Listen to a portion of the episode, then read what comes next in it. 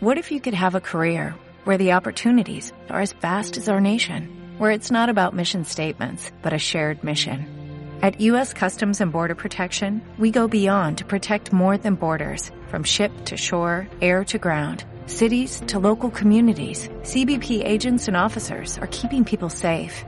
Join U.S. Customs and Border Protection and go beyond for something far greater than yourself. Learn more at cbp.gov/careers.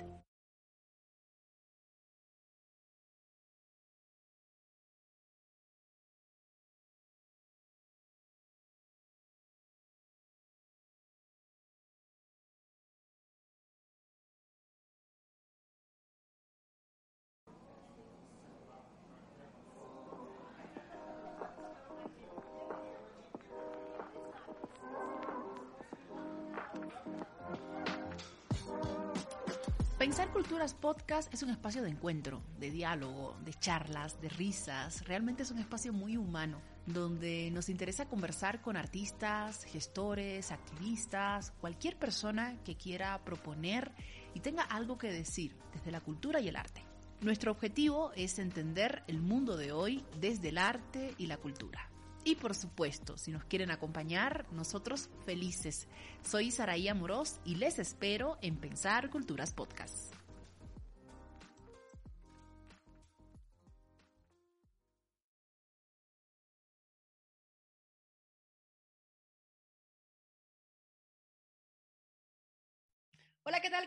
Bienvenidos, bienvenidas y bienvenides. Buenos días, buenas tardes y buenas noches para todas aquellas personas que se enlazan con nuestro espacio, con nuestro programa, con este nuevo episodio nuevamente relacionado con el FITAS 2022. Recuerde que seguimos un ciclo en el que podemos conversar con casi todos los creadores que serán parte de esta versión tan esperada después de haber sido suspendida la del año 2020 debido a la pandemia.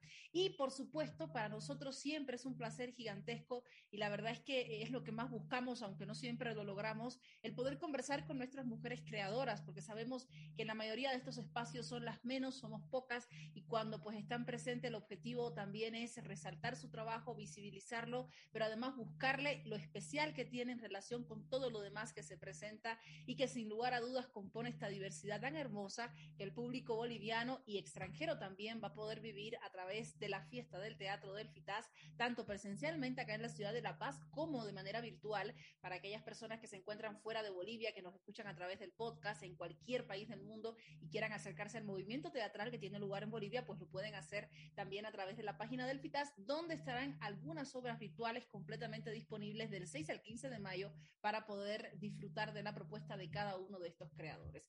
Hoy me encuentro con Ivette. Ivette viene en representación de Macurca Teatro, hablando de una obra que ya ha sido pues presentada y puesta en nuestro país, ha sido parte de otros festivales también, eh, ha estado presente en Santa Cruz de la Sierra, en Cochabamba, por supuesto, y esta vez se viene también a nuestro FITAS 2022. Querida Ivette, bienvenida, muchísimas gracias por aceptar nuestra invitación.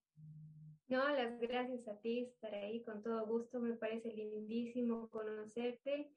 Es importante también que, que, tengamos este espacio para, para hablar, para comentar de nuestra obra Tejiendo la Luz que va a ser parte del FITAS Guaguas, ¿no? Este 11 de mayo. Genial, muchísimas gracias a ti, más bien el gusto nuestro. Siempre, de alguna manera, a través de la, de la prensa, puedes pues charlar de las obras que están en escena, de, de, las nuevas puestas, pero en muy pocas ocasiones tenemos la suerte de poder contactarnos con al menos un representante del colectivo. Sabemos que no pueden estar todos, pero al menos el que esté uno ya te da la posibilidad de conocer cómo ha sido este proceso de creación, que es lo que en este caso más nos interesa, más allá de que el público va a poder ver la obra específicamente hablando un día, eh, a una hora específica, pero para nosotros creo que es importante también conocer cómo ha sido el proceso y cómo funcionan ustedes como colectivo teatral. Comenzaremos por ahí. ¿Qué es Macurca Teatro? ¿Desde cuándo se han conformado? Y más o menos cuáles son los objetivos de trabajo que se plantean desde el ámbito teatral. Bueno, Macurca Teatro eh, nació en abril del año 2006 bajo el amparo del Instituto Cultural Boliviano Alemán ellos nos han acogido, nos han dado un espacio de trabajo, prácticamente nos han adoptado.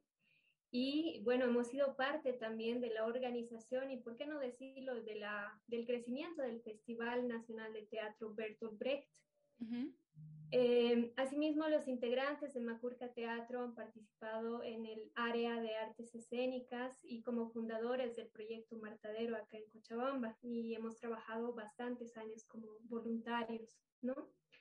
Y bueno, después pues, nos hemos abocado más al teatro, otros proyectos que nos han dado muchísimas satisfacciones.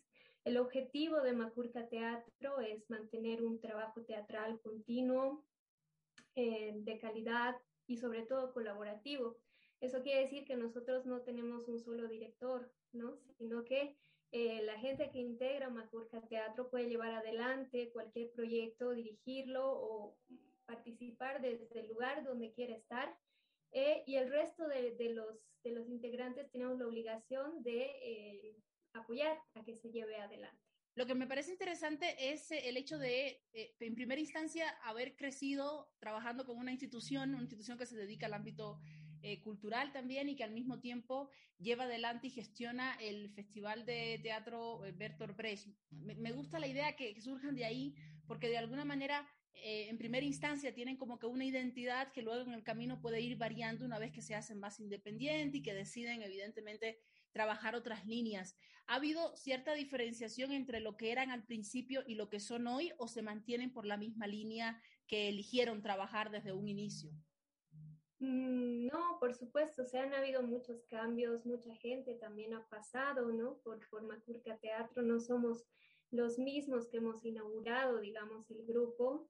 Em, siempre ha estado fluyendo mucha energía de varias personas y bueno, a, la fecha pues tenemos dos obras en cartelera. Una es Tejiendo la Luz, que es la que van a conocer en La Paz, y otra se llama La Imagen Ausente, que la hemos trabajado con personas con discapacidad visual.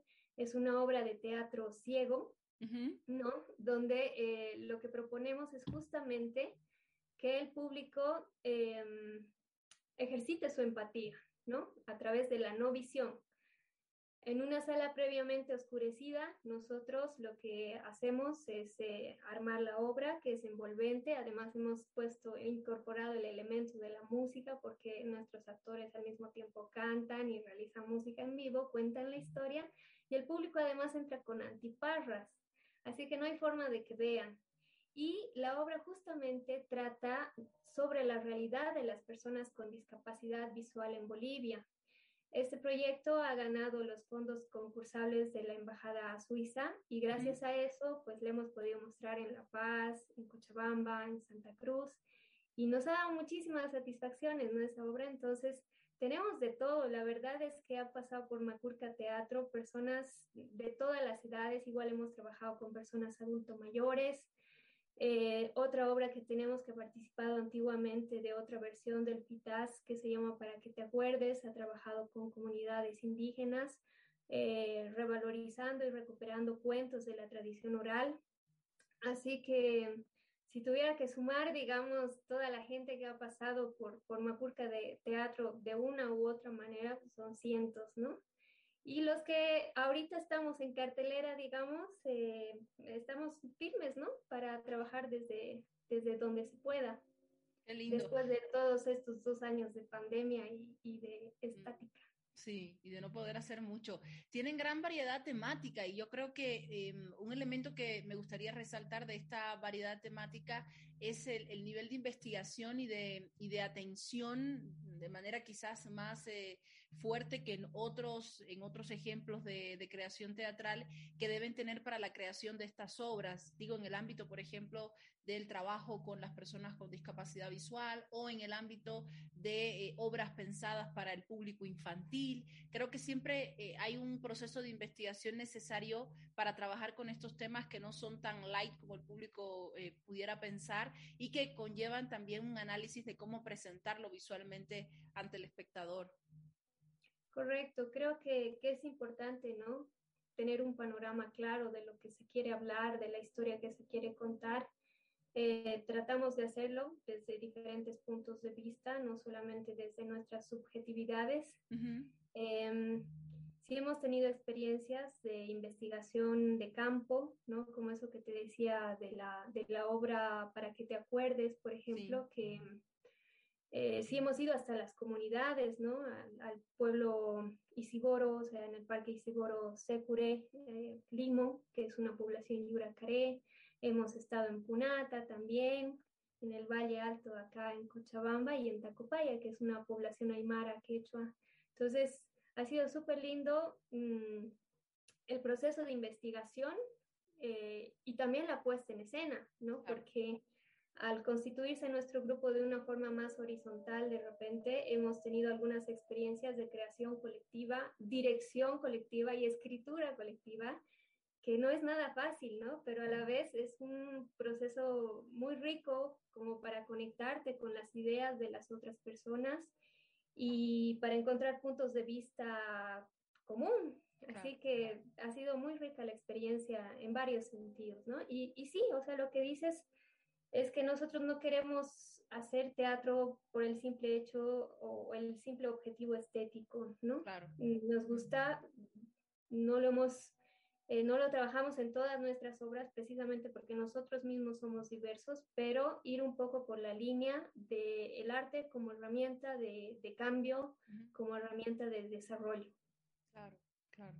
Sí, en ese sentido, mm, también me gustaría conocer de dónde vienen algunos o los integrantes, digamos, que están en cartelera, como bien dices tú, hoy presentes en el colectivo.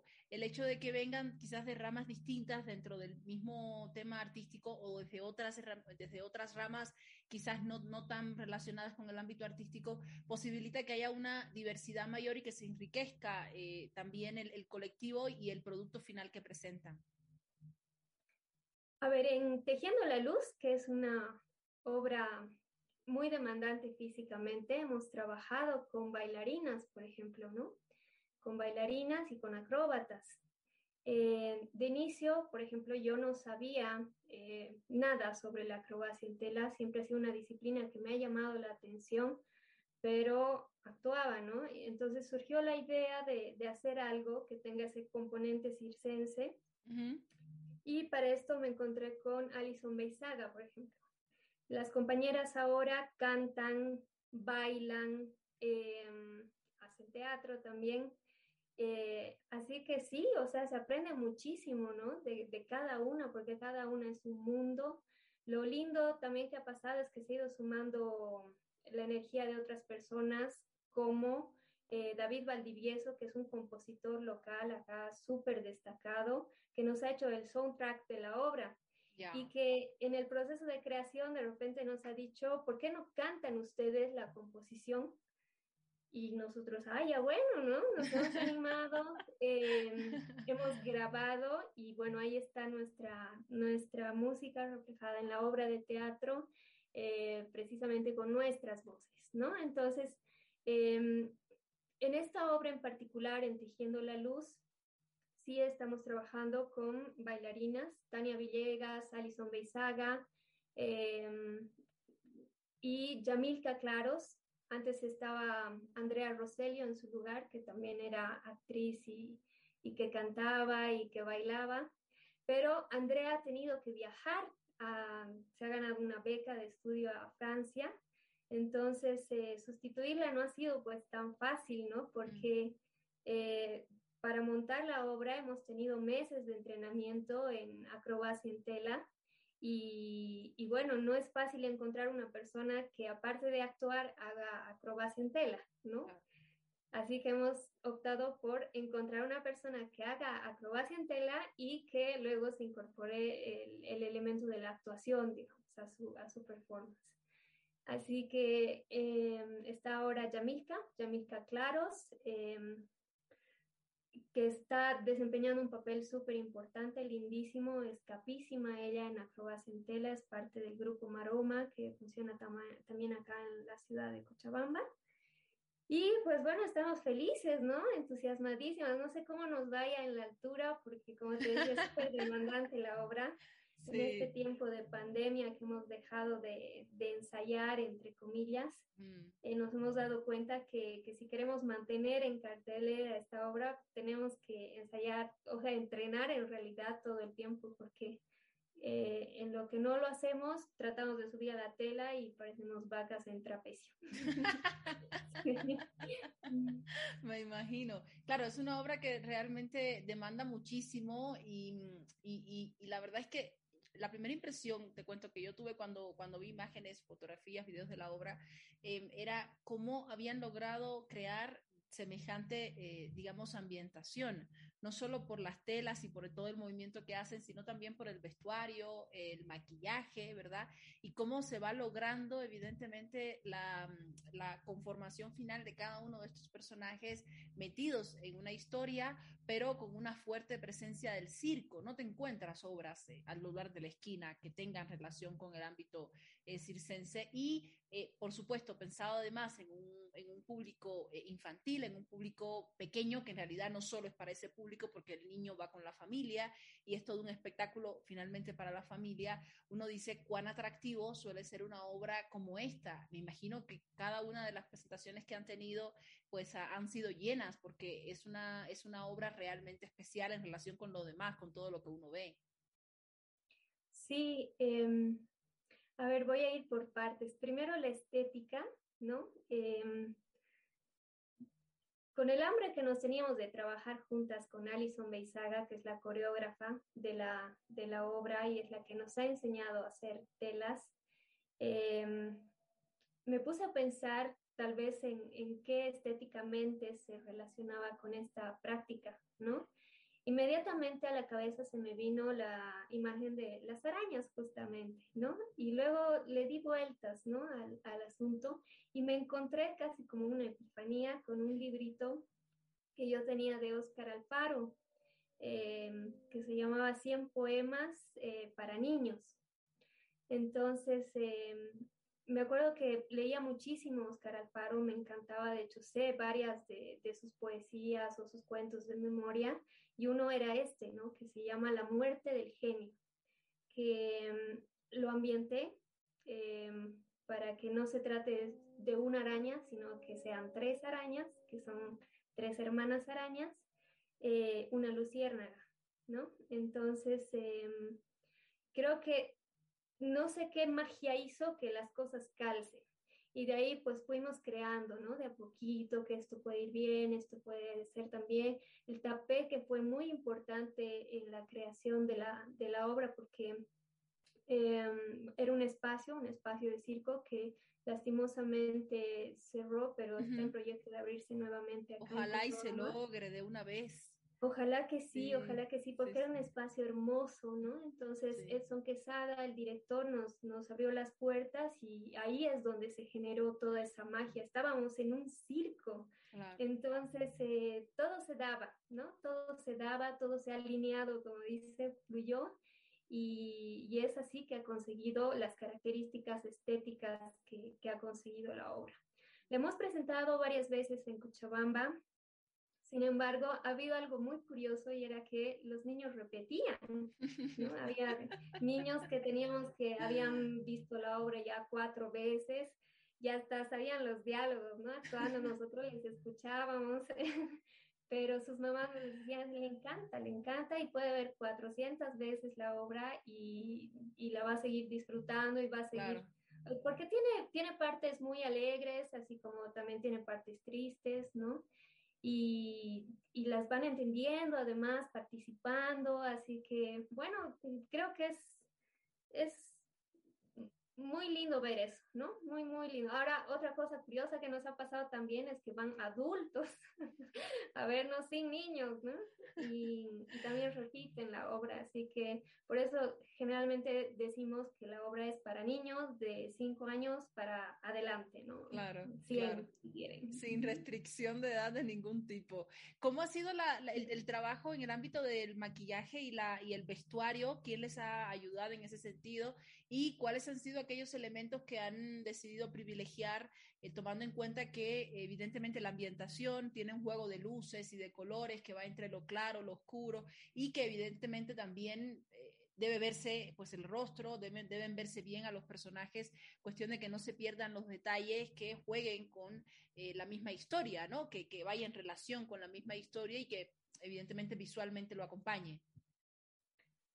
Sí, bueno, el, maquillaje lo hemos ido creando progresivamente nosotros. Hemos empezado a utilizar ciertos elementos. Primero, creo que la máxima inspiración de todos es el, el Internet, ¿no? Entonces, mm. hemos buscado información por ahí, eh, formas de hacerlo. Después, eh, hemos encontrado algunas que de inicio nos parecían alucinantes. Hemos estudiado también un poco sobre las mismas arañas, los arácnidos, las luciérnagas, cómo son, qué hacen, cuántos ojos tienen, cómo caminan, todo ese tipo de cosas. Y en base a eso, pues se ha ido creando todo, ¿no? La caracterización de los personajes. Por ejemplo, al principio nos pegaban los colmillitos estos que tienen las arañas alrededor de la boca con em, este pegamento que es para pestañas, pero transpirábamos tanto que siempre acababan caídos. Así que bueno, hemos ido modificando, ¿no? Desde ahí a pintarnos.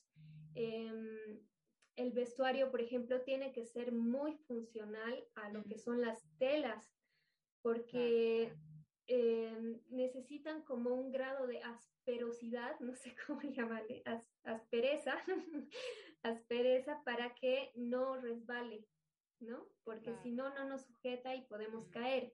Entonces eh, utilizamos eh, una tela especial que, que, nos aguanta las acrobacias perfecta como para que no nos caigamos, pero que también deslice en el caso de, que se necesite.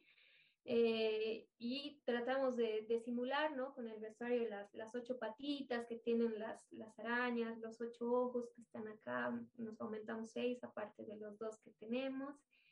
Y así, o sea, mm, hemos sido nosotras, digamos, las entusiastas de, de, hacer eso, porque también de manera funcional no podemos tener a alguien que nos maquille cada función, ¿no? Entonces, em, tenemos nuestro eh, set de maquillaje nosotros, pero somos nosotras mismas las que nos, nos hacemos el, todo, todo el retoque. Ahora, en cuanto a la luz, eh, igual teníamos que ser muy cuidadosas, ¿no? Porque si la obra se llama Tejiendo la Luz, la luz tiene que ser un factor súper importante. y si tú te das cuenta, tienes una narrativa propia, ¿no? Eh, queremos contar que pasan días, que pasan atardeceres, amaneceres, que hay neblina, que estamos eh, en un bosque también, así que hay un poquito de todo, ¿no? Generalmente cuando uno piensa en una obra, trata de que los elementos remitan algo, pero que no sean sobrecargados, porque si uno quiere viajar, llevar a comunidades alejadas, eh, poblaciones eh, rurales qué sé yo, como es el objetivo nuestro, entonces no podemos andar tan supercargados, ¿no? Así que básicamente lo que requerimos es eh, hay una viga que nos aguante, o sea, que aguante el peso de, de las caídas, incluso que se cuadruplica digamos, si yo pesara 50 kilos, mm, tiene que aguantar 200 kilos eh, la viga que nos vaya a soportar en el espacio y podemos adaptarnos también a cualquier lugar, ¿no? Así es. Claro, claro, me pongo a pensar y digo, bueno, ¿cómo la trasladan, por ejemplo, eh, a, otro, a otro lugar que no tenga las características del Tepeque, ¿no? Y que eh, tengan que, contar con ciertas adaptaciones en el camino para que claramente les pueda funcionar y eh, eh, tengan cierto respeto con la obra como inicialmente ha sido conformada. Creo que es un reto maravilloso, al mismo tiempo trabajoso, pero maravilloso también porque también les pone como que cierto gusto al estrés, a la preocupación, pero al, ir creando en ese mismo camino y quizás pues, como decías, adaptarse al espacio donde se encuentren y que finalmente la obra pues tenga buen resultado.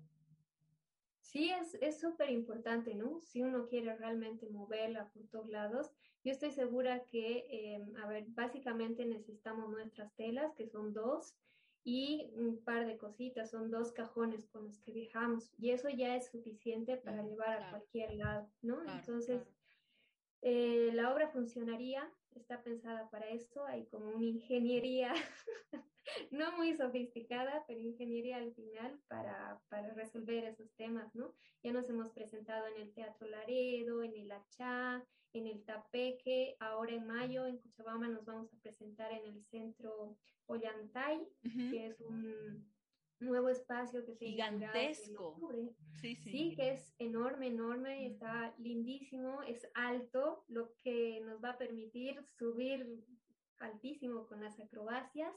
Entonces, eso es algo que nos, que nos motiva mucho, ¿no? A esforzarnos más, a, a entrenar durísimo y yo creo que van a estar lindas estas funciones también de reencuentro ¿no? con, con, el público, ya que aquí en Cochabamba han habido medidas bastante duras durante estos dos años de pandemia sí. y la actividad cultural pues recién está como que empezando otra vez a articularse. Sí, pero qué suerte que tienen, que ya han establecido las próximas fechas de presentación y pues más suerte aún van a tener acá los residentes de la ciudad de La Paz, quienes van a poder disfrutar de esta propuesta. ¿Es la primera vez que participan o participas en el FITAS o ya habían participado en este encuentro? No, ya habíamos participado, con la obra Para que te acuerdes, que es esta de los cuentos de la tradición oral de tres comunidades indígenas. claro, que la presentaron acá, sí. Sí, que casualmente también era para niños. Em, después, eh, la anterior versión del FITAS, bueno, ahorita estoy un poco confundida porque... Desde el 2018 estamos... sí, sí, Nuestra obra... Em, la imagen ausente, que es esta que hemos trabajado eh, con de teatro ciego fue seleccionada para eh, la versión que se canceló precisamente. Ah, para la de 2020, ¿no? Ok, sí. Entonces, bueno, em, ya estábamos así haciendo maletas y todo bien emocionados, pero como dicen en lenguaje común, nos ha chaguareado la, la fiesta, eh, la, la, pandemia, ¿no? Em, sí. Así que, bueno, después postulamos las dos obras al, al PITAS, pero salió seleccionada Tejiendo la Luz, ¿no? Que, que, sí se entiende que es mucho más transportable, porque en la otra obra somos eh, siete personas, eh, con músicos más y todo, ¿no? Entonces, eh, sí es un poco más difícil de, de llevar, pero igual tiene sus proyecciones si todo sale bien, pronto estaremos eh, en un festival de teatro de personas con discapacidades diferentes en México. Así que a ver qué pasa, ¿no? Qué, bien, qué bien. Querido Ibe, muchísimas gracias. Un saludo a través de ti a todos los que integran el colectivo de Macurca Teatro y les esperamos acá en la ciudad de La Paz felices.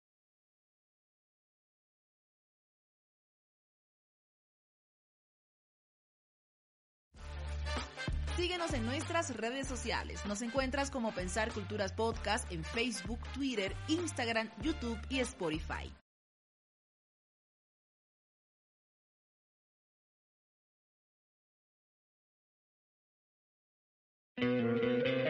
¿No te encantaría tener 100 dólares extra en tu bolsillo? Haz que un experto bilingüe de TurboTax declare tus impuestos para el 31 de marzo y obtén 100 dólares de vuelta al instante. Porque no importa cuáles hayan sido tus logros del año pasado, TurboTax hace que cuenten. Obtén 100 dólares de vuelta y tus impuestos con 100% de precisión. Solo con Intuit TurboTax. Debes declarar para el 31 de marzo. Crédito solo aplicable al costo de la presentación federal con TurboTax Full Service. Oferta sujeta a cambios o cancelación en cualquier momento.